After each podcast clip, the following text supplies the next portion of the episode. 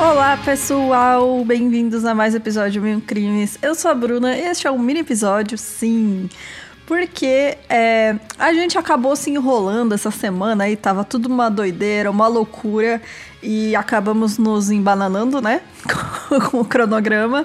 É, e aí a gente acabou não fazendo o mini episódio da semana passada. Mas estamos voltando ao normal essa semana, então não se preocupe, a nossa programação vai voltar ao normal, tá? E então é isso, bora lá pro episódio de hoje. Eu só aviso que tem relatos de abuso sexual neste episódio. Então vamos lá.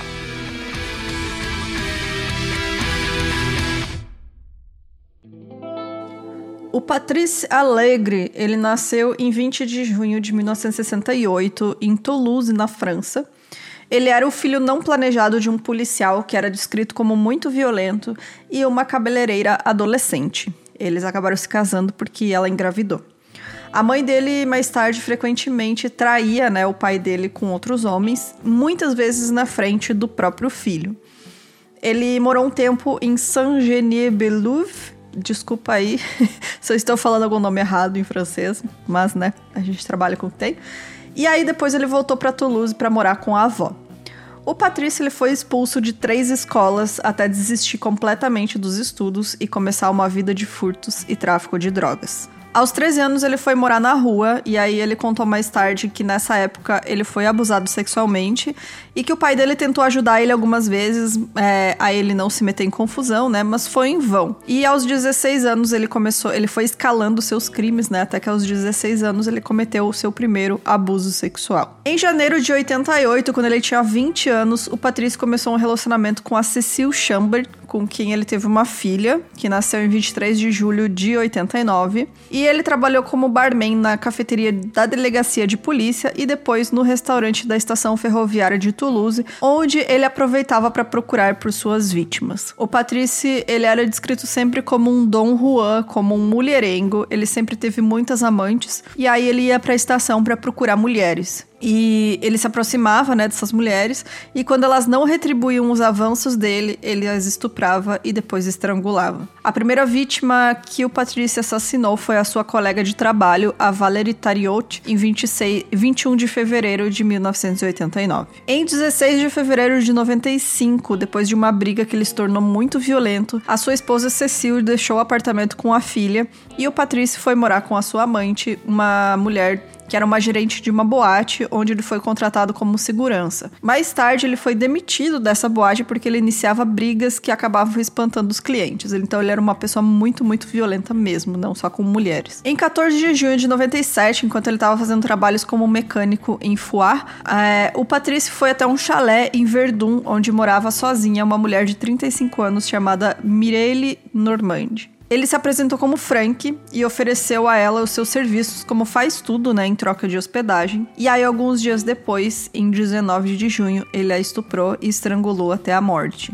O corpo dela foi encontrado enterrado em seu próprio jardim três semanas depois. O Patrício então passou de férias pela Espanha, Alemanha e Bélgica até que ele voltou para a França e se hospedou em Paris com uma mulher chamada Isabelle Chichery e ela trabalhava para a empresa ferroviária da França. E em 4 de setembro de 97, ele atacou ela estuprou, estrangulou e depois queimou o corpo dela. E aí nessa época, o Patrice, ele já estava com algumas denúncias, né, principalmente devido às denúncias da Emily Esper, que conseguiu fugir dele depois que ela foi estuprada. Né, ele tentou estrangular ela e ela conseguiu fugir com vida. É, em 22 de fevereiro de 97, então passou um tempo aí a polícia tentando investigar né, essas acusações. Ela tinha 21 anos e ela foi a única vítima sobrevivente dele, mas infelizmente mais tarde ela acabou cometendo suicídio aí devido aos seus traumas, né? Então a polícia grampeou os telefones dos familiares do Patrice e convenceu um dos amigos dele a colaborar com as investigações. É, eles falaram para esse cara marcar um encontro com ele e nesse encontro ele foi preso em 5 de setembro de 97 a polícia já estava suspeitando que não era só essa tentativa, né, da,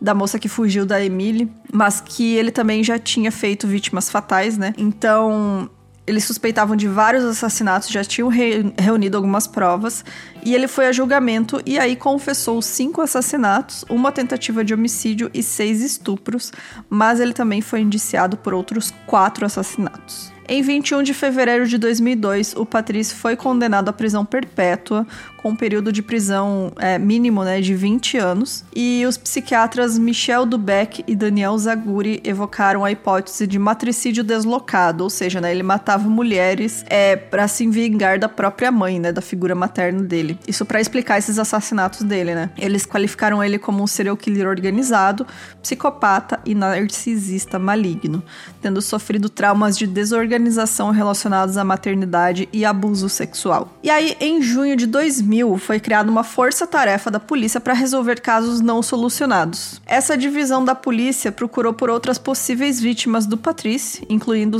o assassinato de Lini Galbardi, que era uma prostituta que foi morta em 92. Outras duas prostitutas que conheciam a Lini, chamadas Christelle, Patrícia Bourret e Florence Fanny Kelife, tinham informações sobre o desaparecimento da Lini e também algumas outras acusações muito, muito, muito sérias. E aí que é esse caso fica meio doido. Elas afirmavam que o Patrício fazia parte de uma rede é, a Cristelle disse em depoimento que o Patrício encontrava e treinava mulheres para se prostituir para a rede e também organizava festas de BDSM. Ela disse que ele estava envolvido com tráfico de drogas e que ela trabalhou com ele, ajudando ele a controlar outras mulheres e meninas. A Cristelle afirmou ter testemunhado o assassinato da Aline Galbardi e que queria notificar as autoridades sobre o que estava acontecendo. Ela também disse que o Patrício forneceu meninas para um pequeno clube de sadomasoquismo extremo extremo e que um homem é que né, eram liderados por um homem homossexual que foi assassinado em 96 e algumas dessas sessões teriam dado errado e pessoas teriam morrido. Ou seja, né, era, eles faziam tortura mesmo, não era nem BDSM, era tortura. Ela afirmou que o dono da boate fazia vídeos e fotos dos frequentadores para se proteger de processos judiciais porque eram pessoas importantes, é, pessoas da polícia, pessoas é, públicas, né, de é, políticos políticos, enfim, pessoas, né, da alta sociedade, e aí ele gravava essas festinhas particulares com tortura e etc, e tráfico sexual, mais ou menos como o Epstein, né? Fez. E em seu depoimento, ela também nomeava alguns policiais que faziam parte dessa rede de prostituição e tráfico sexual e os acusava de terem estuprado ela em sessões de BDSM. A Florence, né, que era a outra mulher que deu seu depoimento, ela confirmava algumas histórias contadas pela Christelle e adicionava outros crimes à lista do Patrice e seus comparsas. Ela foi examinada por um psiquiatra que afirmou que ela estava fortemente traumatizada com o que testemunhou, mas que o seu depoimento era crível. Ela dizia então, até que ela tinha sido é, ameaçada pela polícia devido aos seus depoimentos. Mas, assim, ela acabou mudando o seu depoimento algumas vezes. Ela também ganhou um carro no valor de 10 mil euros para participar de uma entrevista onde ela contava sobre outros crimes envolvendo Patrícia e policiais. Foi descoberto que ela também estava é, é, arranjando para escrever um livro junto com esse cara que fez a entrevista com ela, que ela ia ganhar muito dinheiro. E aí, depois disso, ela também mudou de história mais algumas vezes. Então, assim, não dá para confiar confiar 100% no que ela falou, porque a história dela muda muito, mas daí fica aquela questão: será que ela muda por medo, né, de ter ameaça, ameaçada por envolver pessoas poderosas, ou será que ela realmente está inventando, né? E em julho de 2005, tanto a Cristelle quanto a Florence, elas foram condenadas, respectivamente, a 18 meses e 3 anos de prisão por perjúrio, denúncia de crime falso e suborno de testemunha, no caso da entrevista, né, que ela ganhou um carro. Além do, da prisão delas, né, elas foram privadas de seus direitos civis por cinco anos. E em 26 de fevereiro de 2006, o Tribunal Criminal de Toulouse considerou as duas culpadas de difamação e as condenou a dois e três anos de prisão. Então, assim, muitas acusações, né, mas não tem muito como provar o que elas falaram, né? Até porque envolve muita gente poderosa, então fica mais difícil ainda.